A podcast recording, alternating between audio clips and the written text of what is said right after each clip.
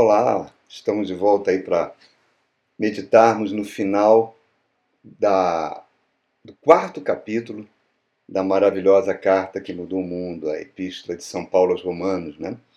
E antes da gente começar a tratar nisso, a gente chega à conclusão que só havia um, um ser humano no mundo que teria condições de desenvolver, quer dizer, o Espírito Santo usar a mente desse homem para desenvolver o papel da lei, o papel da fé em Cristo, a posição dos judeus, que se consideravam o Israel de Deus, o povo de Deus, escolhido por Deus, e a igreja, que é um novo Israel, como a fé em Cristo trouxe um novo vinho, o vinho novo colocado em odres novos, como diz o próprio Cristo, né?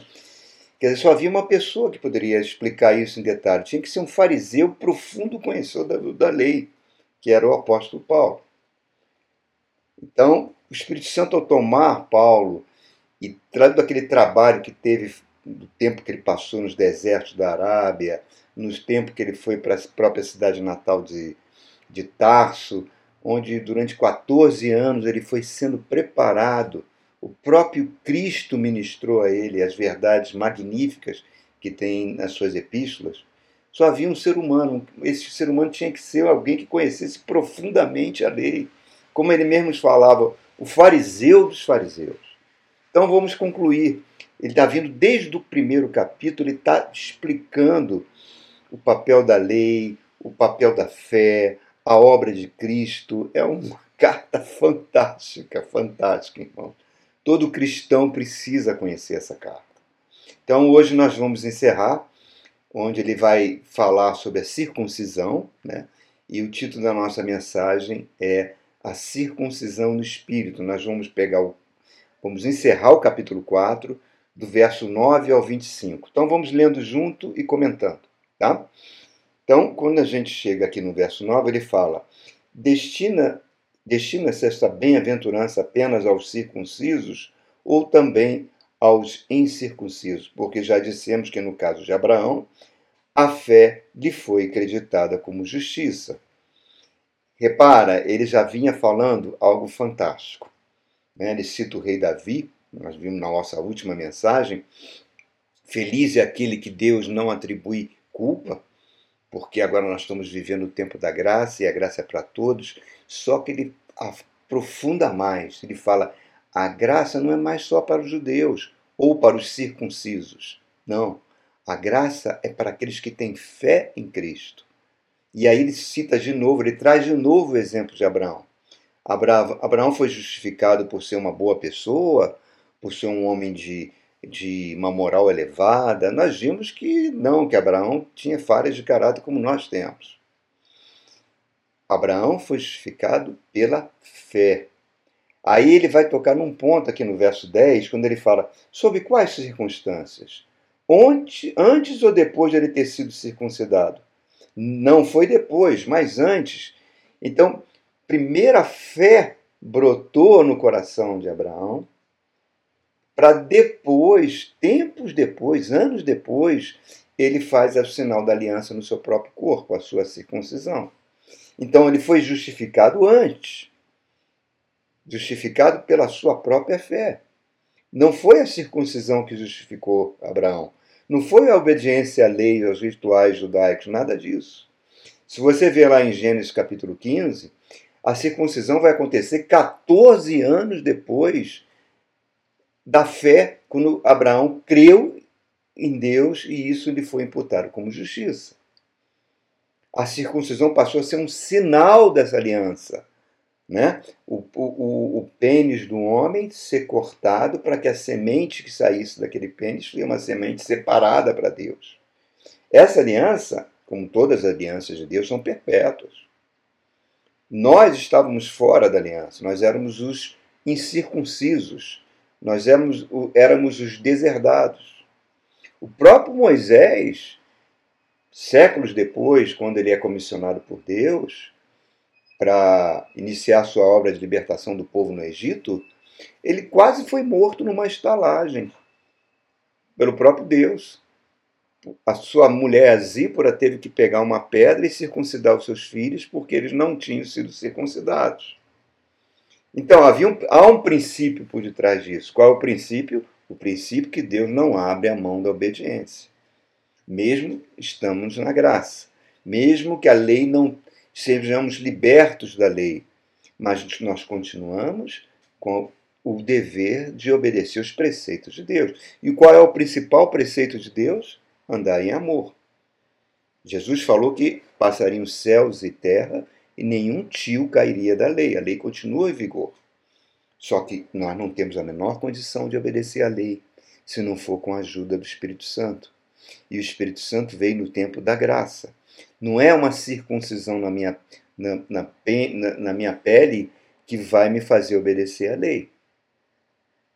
O meu alicerce hoje é o fundamento da doutrina dos apóstolos, onde nós fomos edificados para a habitação de Deus em nós por meio do seu Espírito Santo.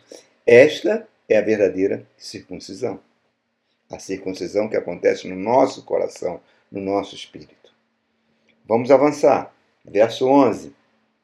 Ele fala assim: Assim ele recebeu a circuncisão como sinal, como selo da justiça que ele tinha pela fé quando ainda não fora circuncidado.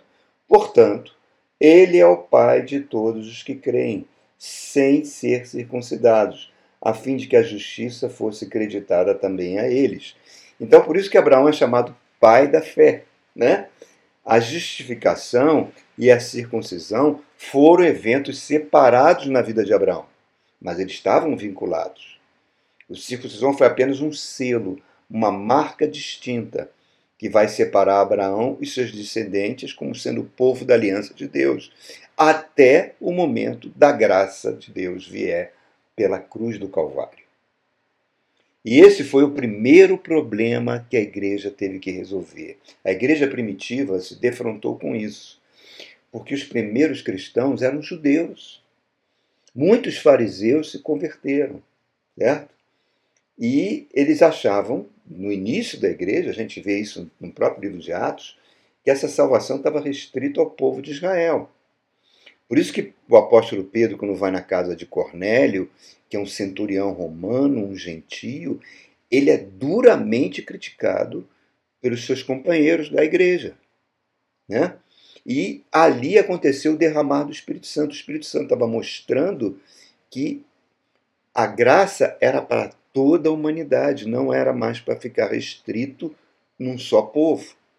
Essa era a promessa feita a Abraão, que ele seria pai de muitas nações, que muitas nações seriam abençoadas por meio do seu descendente. Então acontece o Pentecostes dos gentios na casa de Cornélio. O Espírito Santo começou a se derramar sobre os gentios, não mais sobre os judeus.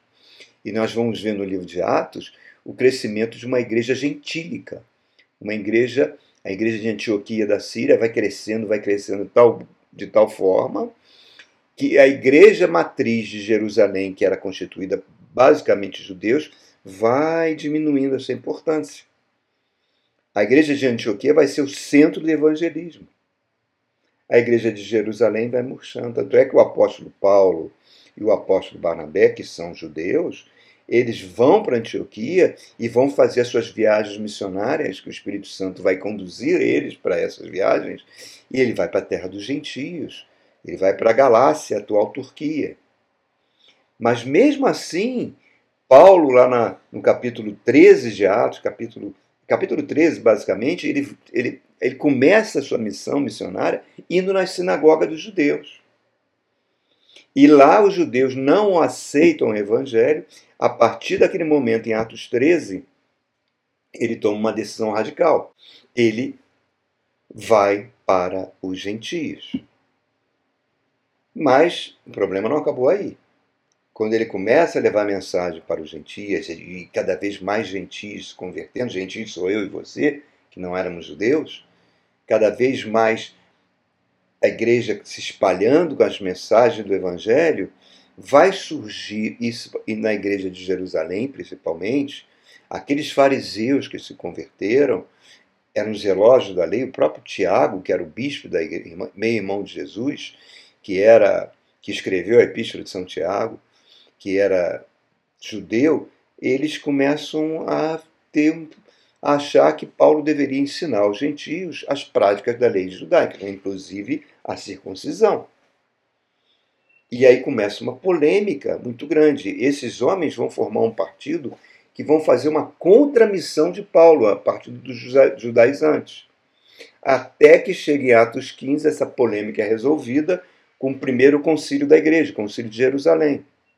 Mas mesmo assim, até a morte de Paulo, essas pessoas vão perturbar o ministério de Paulo, fazer uma contramissão, dizendo que Paulo está mandando é, apenas pela graça, que, que, não, que tem que seguir o ritual da lei de Moisés, tem que se circuncidar, que, tavam, que o crente que não se, não se circuncidava era um crente de segunda categoria. E Paulo vai se revoltar com isso na carta aos Gálatas. Ele combate isso com todas as forças. E ele falou: se vocês entrarem nessa prática, vocês vão ficar debaixo de maldição, porque ninguém consegue cumprir a lei. Por isso que eu acho um absurdo, uma loucura, uma loucura, irmãos, quando eu vejo algumas igrejas adotarem ritos judaicos. É menorá, é kipá, é, festas judaicas, né? O judaísmo teve o seu tempo, irmãos. Teve seu tempo, aquilo que Jesus falou, é o vinho velho em odres velhos. Agora não, agora é a igreja do Senhor Jesus, é o novo Israel de Deus.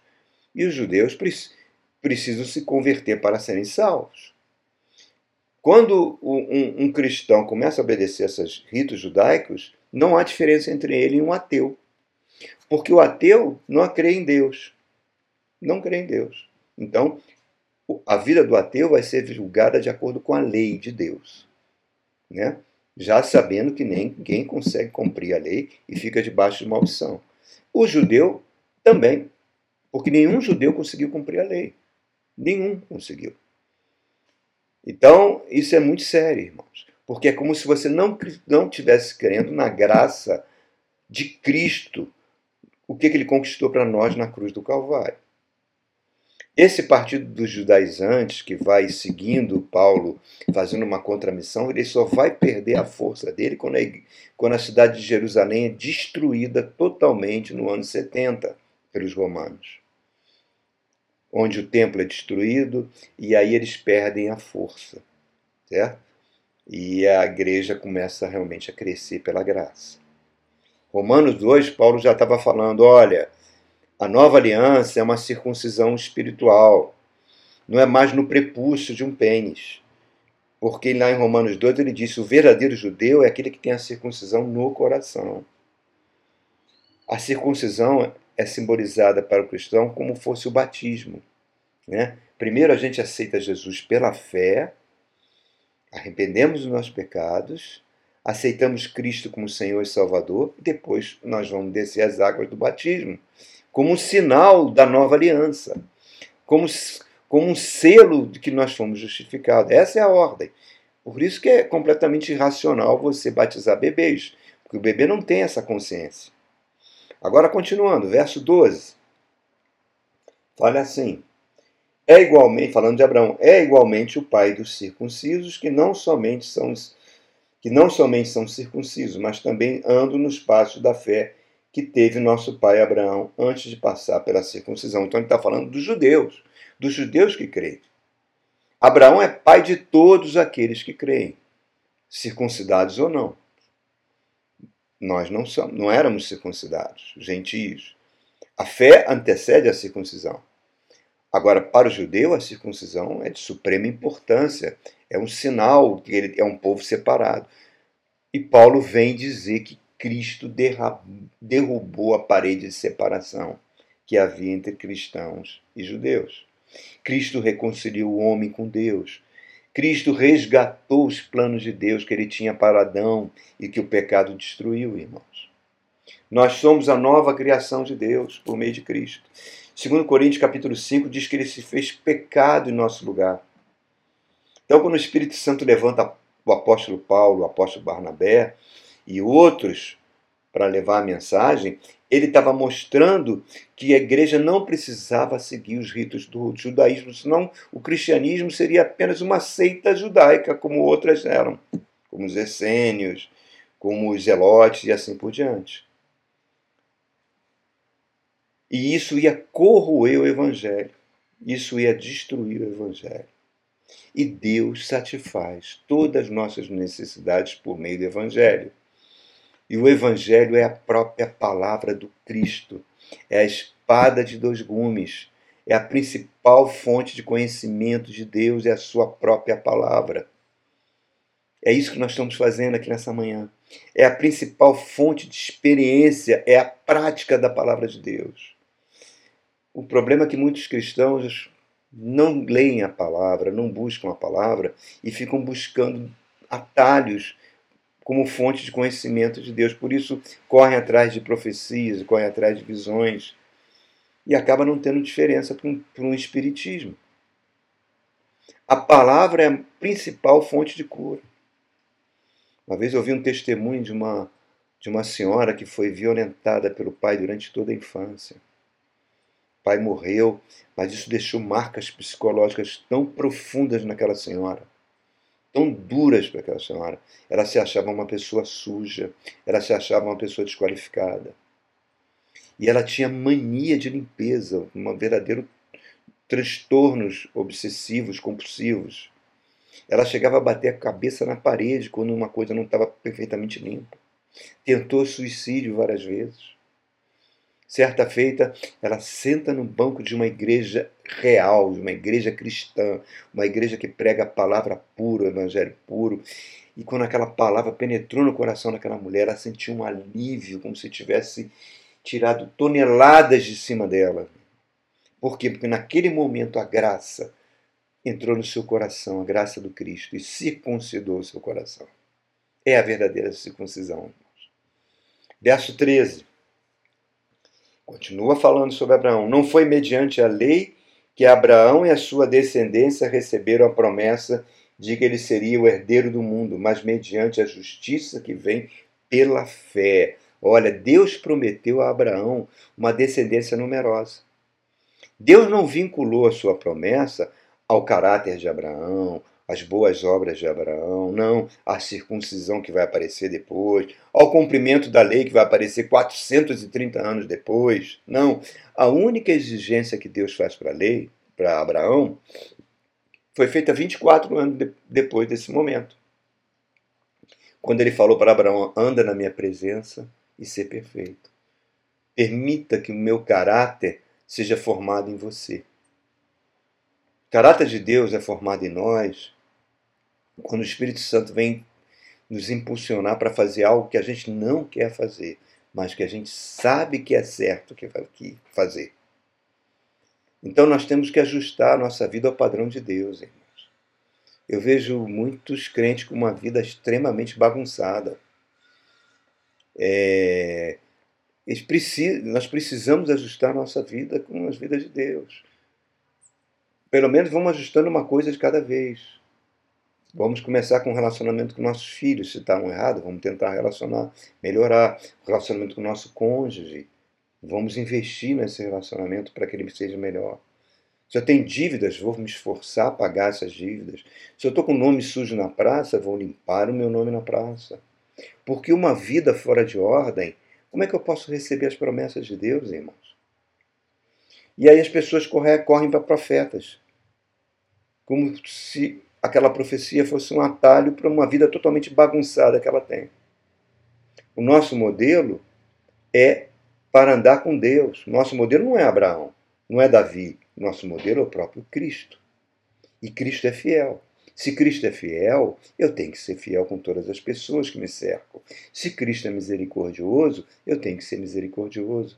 Se Cristo é justo e correto, eu tenho que ser justo e correto.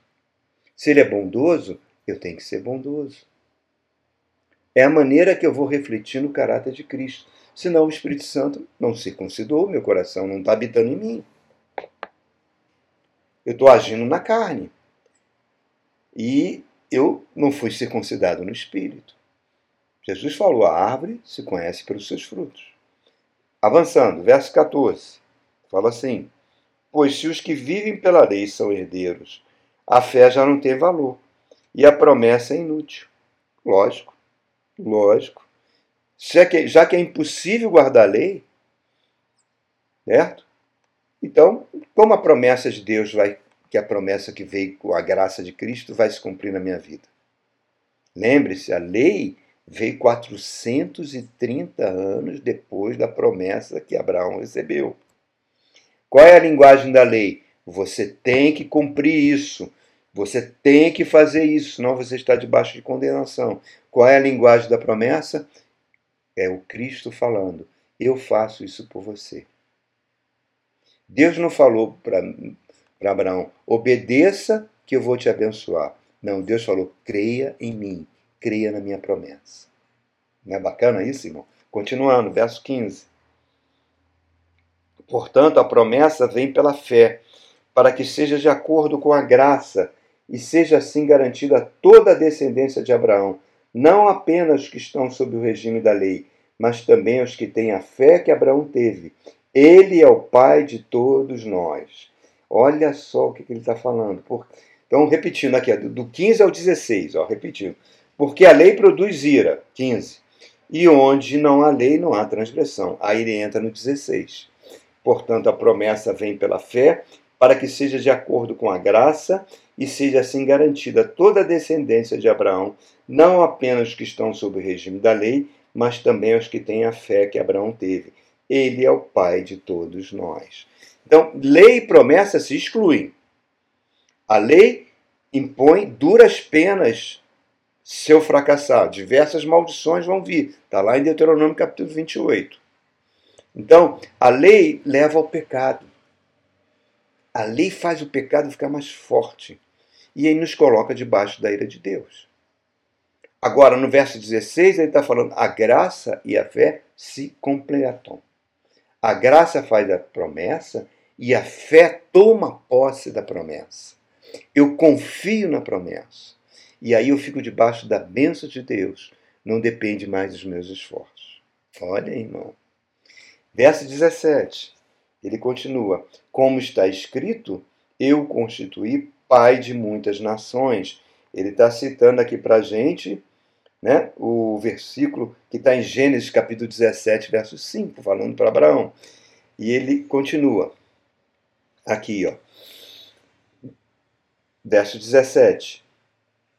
Ele é o nosso Pai aos olhos de Deus, em que creu, o Deus que dá vida aos mortos e chama à existência coisas que não existem como se já existissem. Que coisa fantástica!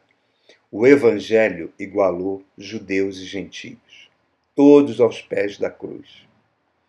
E agora nós podemos viver pela fé. A fé chama à existência aquilo que não existe. Né? Eu tomo posse por meio da fé. Se eu estou vendo, não é fé. A fé não se baseia no que eu estou vendo. A fé é um poder espiritual baseado na palavra de Deus. A fé traz uma realidade do mundo espiritual para o mundo físico. Milagres acontecem por meio da fé e continuam disponíveis. Por quê? Porque o nosso Senhor Jesus é o mesmo que foi ontem, é o mesmo hoje e será para sempre. A fé faz ter um sono tranquilo. A fé me faz descansar em Deus. Só que a fé, para ser materializada, precisa ser confessada pela palavra que sai da nossa boca. Problemas que às vezes nós temos mau hábitos de declarar a fé de forma negativa, muitas vezes com autopiedade, muitas vezes com cansaço.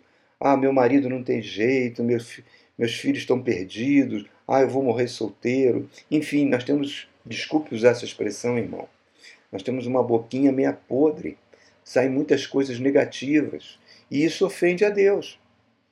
Abraão não fazia isso. Abraão não estava preocupado com a sua incapacidade. Né? Ele não declarava a sua capacidade. Ele falou: Tu prometeste? Eu creio. Então, quando os problemas vierem, irmãos, confie em Deus.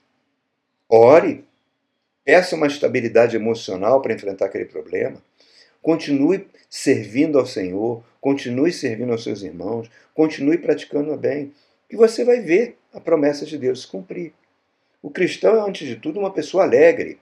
Pessoas gostam de ouvir pessoas alegres, né? E fogem daquelas que só contam tristeza, que só contam desgraças. Continuando, então, do verso 18 ao 20. Fala assim: Abraão, contra toda esperança, em esperança creu, tornando-se assim pai de muitas nações, como foi dito a seu respeito. Assim será a sua descendência. Sem enfraquecer na fé, reconheceu que seu corpo já estava sem vitalidade, pois já contava cerca de cem anos de idade, e que também o ventre de Sara já estava sem vitalidade. Mesmo assim, não duvidou com incredulidade em relação à promessa de Deus, mas foi fortalecido em sua fé e deu glória a Deus. Olha, irmãos. Abraão considerou o fato que tinha 99 anos de idade e que Sara tinha 90. A fé, ela não é irracional, a fé tem uma base racional, mas ela ultrapassa a razão. Por quê? Porque ela é fundamentada na pessoa em que eu estou confiando a pessoa de Deus.